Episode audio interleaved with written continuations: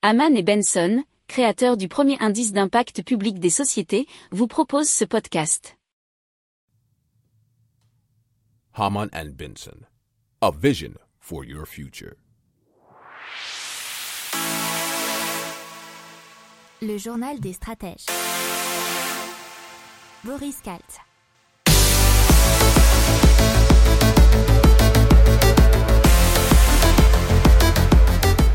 Bonjour à tous et bienvenue dans le journal des stratèges consacré aux énergies aujourd'hui. Et au sommaire, on va vous parler de pétrole puisque beaucoup de pays euh, ben, ont utilisé leurs réserves stratégiques, hein, Chine, États-Unis, Inde, Royaume-Uni. On va vous parler aussi euh, des eaux usées transformées en carburant, de RTE qui prévient que l'approvisionnement électrique en France pourra être compliqué cet hiver. Et ensuite, on va vous parler de la NASA qui va envie d'installer des centrales nucléaires sur la Lune. Vous écoutez le journal des stratèges numéro 172 et ça commence tout de suite. Haman and Benson, a vision for your future.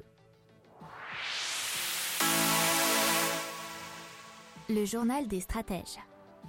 Et donc, on commence tout de suite en parlant du pétrole puisque vous savez euh, qu'est-ce qui s'est passé très récemment Le porte-parole du ministère chinois des Affaires étrangères, Zhao Liang, a déclaré devant la presse que la Chine, au regard de ses besoins et de ses conditions actuelles, puisera dans ses réserves nationales de pétrole brut et prendra d'autres mesures nécessaires afin de maintenir la stabilité du marché.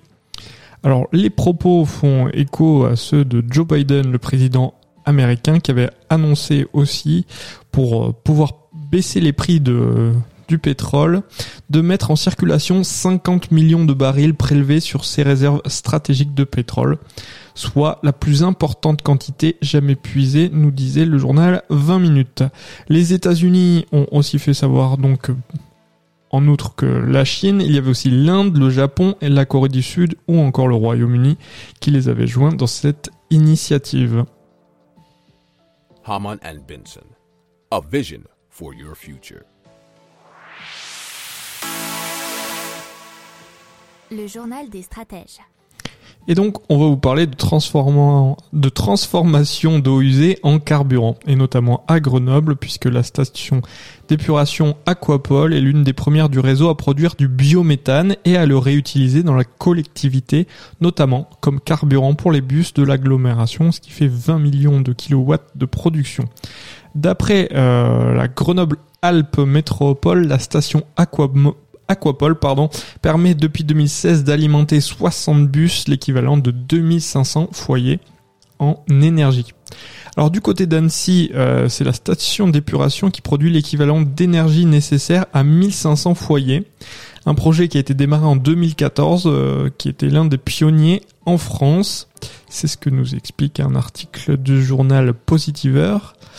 Euh, L'objectif fixé par la loi énergie-climat du 9 novembre 2009 est d'atteindre les 8% de biogaz d'ici 2008, 2028 dans la part des énergies renouvelables.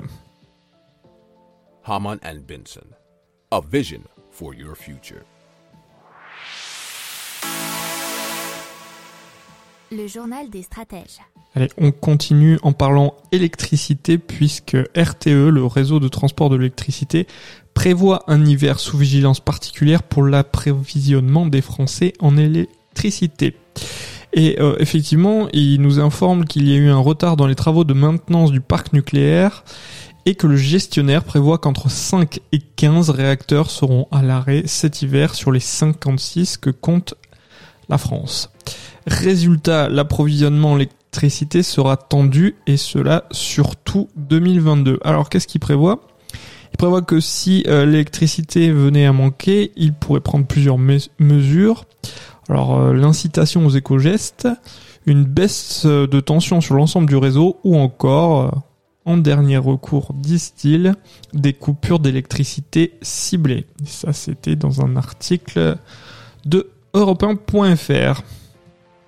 Haman and Benson, a vision for your future. Le journal des stratèges. Allez, on continue avec la NASA qui prévoit d'installer du nucléaire sur la Lune. Et cela afin euh, d'atteindre des niveaux de production bien supérieurs aux panneaux solaires qui sont pour le moment utilisés. La NASA pense envoyer sur la Lune des petits réacteurs nucléaires. Et euh, c'est pas la première fois que les Américains reparlent du nucléaire ces derniers temps, puisque si vous avez suivi le journal des stratèges la semaine dernière, on vous a parlé de Bill Gates, hein, qui, euh, développait déjà des des, euh, des mini centrales nucléaires aux États-Unis, enfin des mini façon de parler, mais des plus petites centrales nucléaires que celles qu'on a en France, par exemple.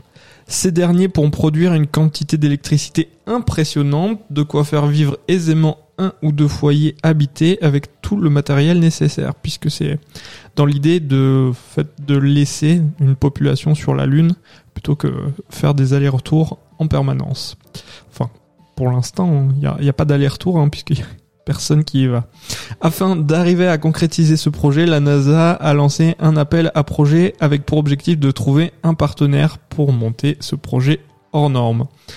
On devrait en savoir plus euh, normalement en février prochain, nous dit pressecitron.net, quand la NASA annoncera de façon officielle l'entreprise qui bénéficiera de la confiance euh, de l'agence. Haman and Benson. A vision for your future. Le journal des stratèges. Allez, on continue avec euh, un article qui euh, vous parle eh bien, d'une connexion électrique sous-marine entre le Danemark et la Belgique, puisque c'est euh, la ministre fédérale de l'énergie, Tine van der Straten, alors vous m'excuserez euh, si j'ai écorché son nom, qui a annoncé la signature d'un protocole d'accord avec le Danemark et son ministre de l'énergie, Dan Jorgensen. Concrètement, les deux pays euh, seront reliés par un câble sous-marin appelé Triton Link, et bien sûr en référence au roi des mers. Alors, euh, qu'est-ce que nous dit le cabinet de la ministre? Ce projet donnera accès direct à l'énergie bon marché produite par les éoliennes danoises. Il s'agira aussi d'une première mondiale, la connexion sous-marine qui reliera deux îles énergétiques artificielles de la mer du Nord et sera capable d'acheminer l'énergie produite par les parcs éoliens jusqu'à la terre ferme. Alors l'opération coûterait environ 1 milliard de dollars, nous dit le journal lalibre.be. D'après Elia, la construction devrait durer environ 4 ans et finaliser vers 2030. À noter que la connexion entre deux îles énergétiques est certes inédite, mais la connexion sous-marine est-elle un outil utilisé par d'autres pays, puisqu'effectivement le câble Nordned relie ainsi le Pays-Bas et la Norvège depuis 2008, alors que le Celtic Interconnector sera opérationnel en 2025 et connectera la France et l'Irlande. Haman and Benson. A vision for your future. Le journal des stratèges. Voilà, c'est tout pour aujourd'hui. On se retrouve demain pour plus d'infos. Ciao. Pour approfondir ces sujets, abonnez-vous à la newsletter de Haman et Benson et écoutez nos autres podcasts que vous retrouverez dans les notes de l'émission ou sur notre site internet.